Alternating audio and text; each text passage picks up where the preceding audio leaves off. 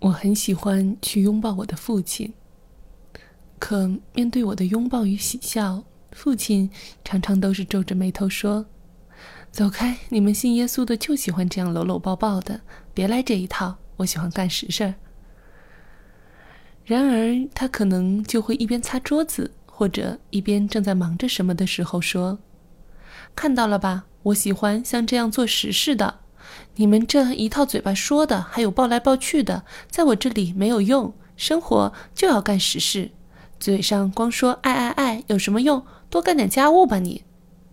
后面常常还要补刀一句：以后找到老公多抱抱就好了。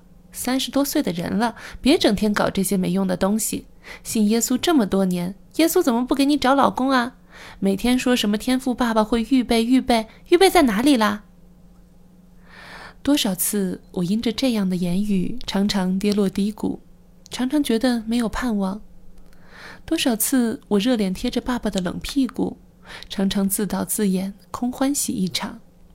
比如兴高采烈送杨梅给父母吃，会被骂；父亲节、母亲节买礼物给他们，也会被骂；生日给他们预订餐厅吃饭，会嫌贵，嫌没有提前沟通，依然会被骂。于是我常常在主日聚会时充满了电回家，又很快在被骂、被唠叨几句之后，显示你的电量已不足。我也常常对天父埋怨，总觉得天父回应我祷告时，是不是也像极了我的爸爸，一脸嫌弃的将我丢在一边。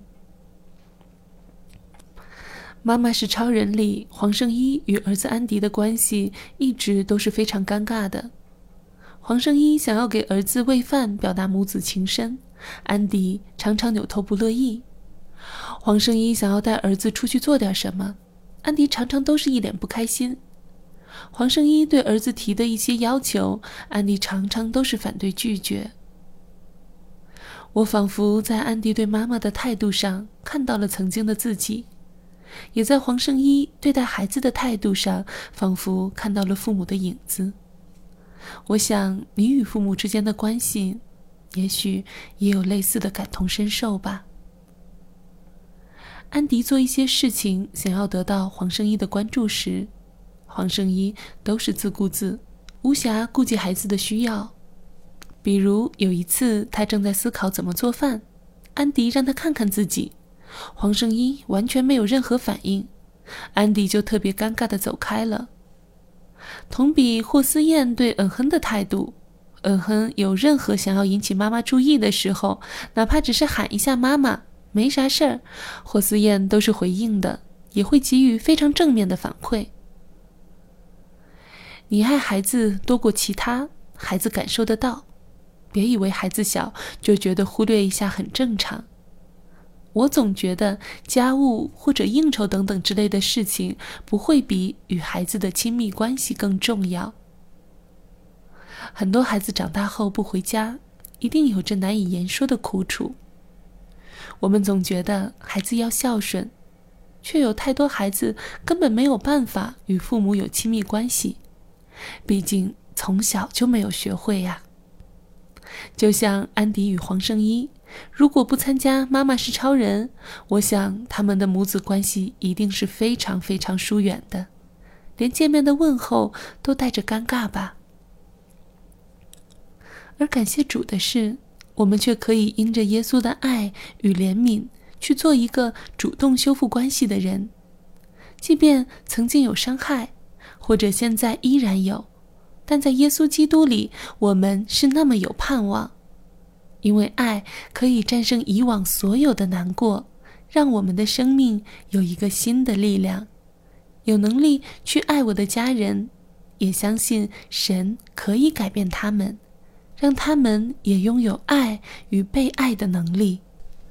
曾经看过一篇文字，说你现在不听孩子说话，以后孩子就不听你话。当时看标题就觉得非常感同身受。因为在信耶稣之前，我就是想，父母也许真的很不容易，在他们那个时候饭都吃不饱的年代，能将孩子养活就已经很不错了，还谈什么爱不爱呢？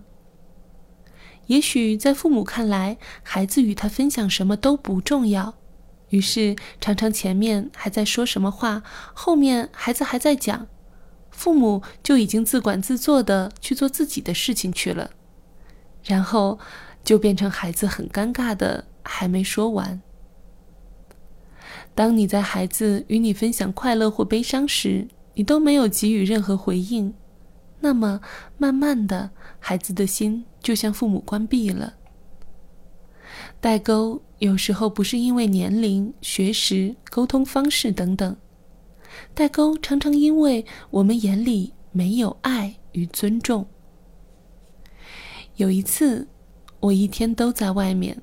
到家后，我的猫咪橘子就喵喵喵的叫我，欢迎我，我都没有理它，也没有抱它，因为我那天心情很低落。结果我的猫咪橘子就非常不开心，故意在我面前尿尿。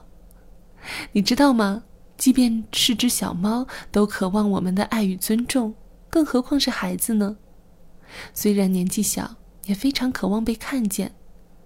没有人喜欢被人忽略与无视，孩子也是一样。任何一个人常常被忽视、被无视后，他的心门就很难向很多人敞开了。很多大龄未婚的年轻人无法进入婚姻，因为他们在原生家庭里无法感受到亲密关系里的被爱、被接纳、被尊重是什么样的感受。不是所有人都想大龄未婚的，很多时候总是有一些这样那样的原因让我们裹足不前。好在我们的盼望是在耶稣基督里，神一定会翻转我们，突破我们，让我们重新有爱的能力。我很喜欢去拥抱我的父亲，即便我知道他常常会黑着脸，即便我知道很多关系的重建需要时间。即便我知道亲密关系的建立是一条又艰辛又漫长的路，但我依然选择并且相信，爱是恒久忍耐，在爱里就没有惧怕，爱可以战胜一切的冰凉与绝望。亲爱的爸爸，耶稣爱你，我爱你，祝你父亲节快乐。